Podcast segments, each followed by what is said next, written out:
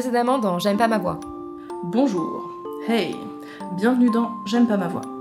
Je m'appelle Sébastien, mon pseudo depuis plus de 20 ans c'est Esprit. Je me lance aujourd'hui dans une nouvelle aventure, celle de ce podcast, dans lequel je parlerai de moi, moi et encore moi, sans jamais utiliser ma propre voix. J'aurais pu appeler ce projet Raconte-moi, tant tout ce qui va se dire ici ne dépend que des personnes qui me prêteront leur voix et leurs intonations, l'espace de quelques minutes à chaque fois. Bref, j'aime pas ma voix. Et c'est donc pour ça que j'utilise celle des autres.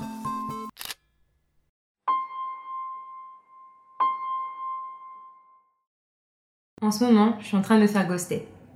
Enfin, je veux dire que depuis le 25 août dernier, une fille avec qui je parlais pratiquement tous les jours par message et avec laquelle il y avait clairement un début de quelque chose a littéralement disparu sans me donner la moindre explication. Et ça fait chier.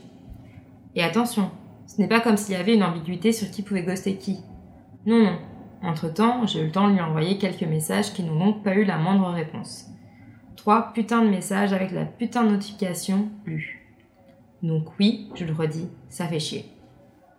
Parce que, même si depuis je ne me réveille pas tous les matins en me demandant si par hasard elle m'a envoyé un message durant la nuit et que ça ne m'empêche absolument pas de vivre, bah je constate que ça m'a blessé, que ça me blesse encore et que je n'ai même pas le luxe de pouvoir m'en plaindre sachant que de toute façon, ça ne suscitera pas chez elle une réaction qui aujourd'hui me conviendrait.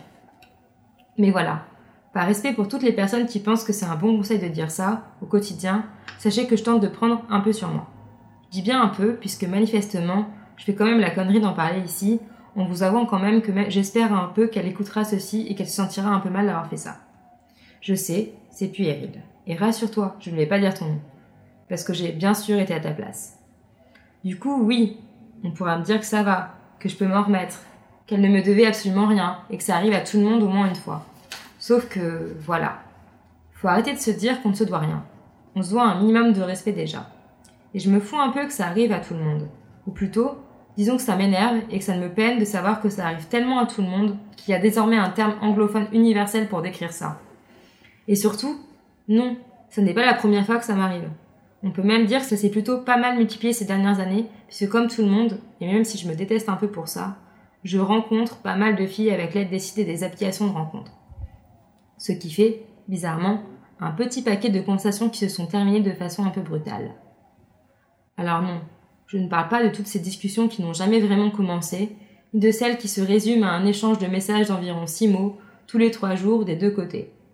Et encore moins des disparitions subtiles qui, en fait, arrange implicitement les deux parties. Non, là je parle de ces beaux échanges quotidiens qui commencent par un bonjour réveil et un j'ai vraiment pas envie de te quitter le soir. Ceux qui font qu'on peut même être véritablement intéressé par ce qu'il se passe au boulot de l'autre, alors qu'on en est encore au stade de remonter discrètement la conversation sur plusieurs jours pour justement se souvenir de ce qu'elle fait en fait comme boulot.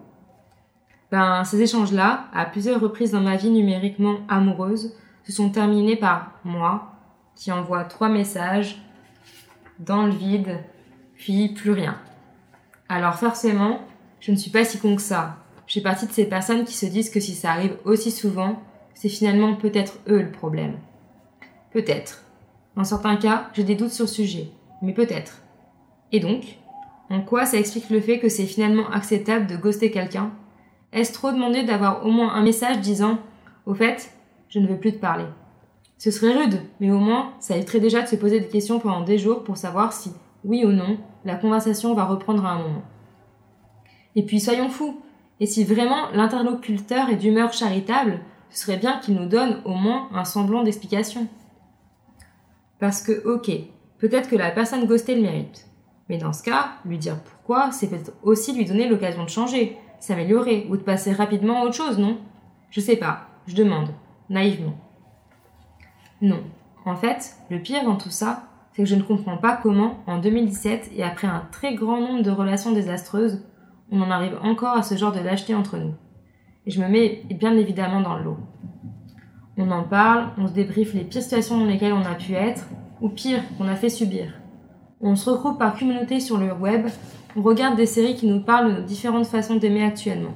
On est capable de savoir comment on drague dans les pays à l'extrême opposé du nôtre via des vidéos YouTube et pourtant, non, ça ne nous empêche absolument pas de merder encore et encore. Par exemple, en ghostant quelqu'un. Ouais, non, je crois que ça me fait encore un peu chier cette histoire.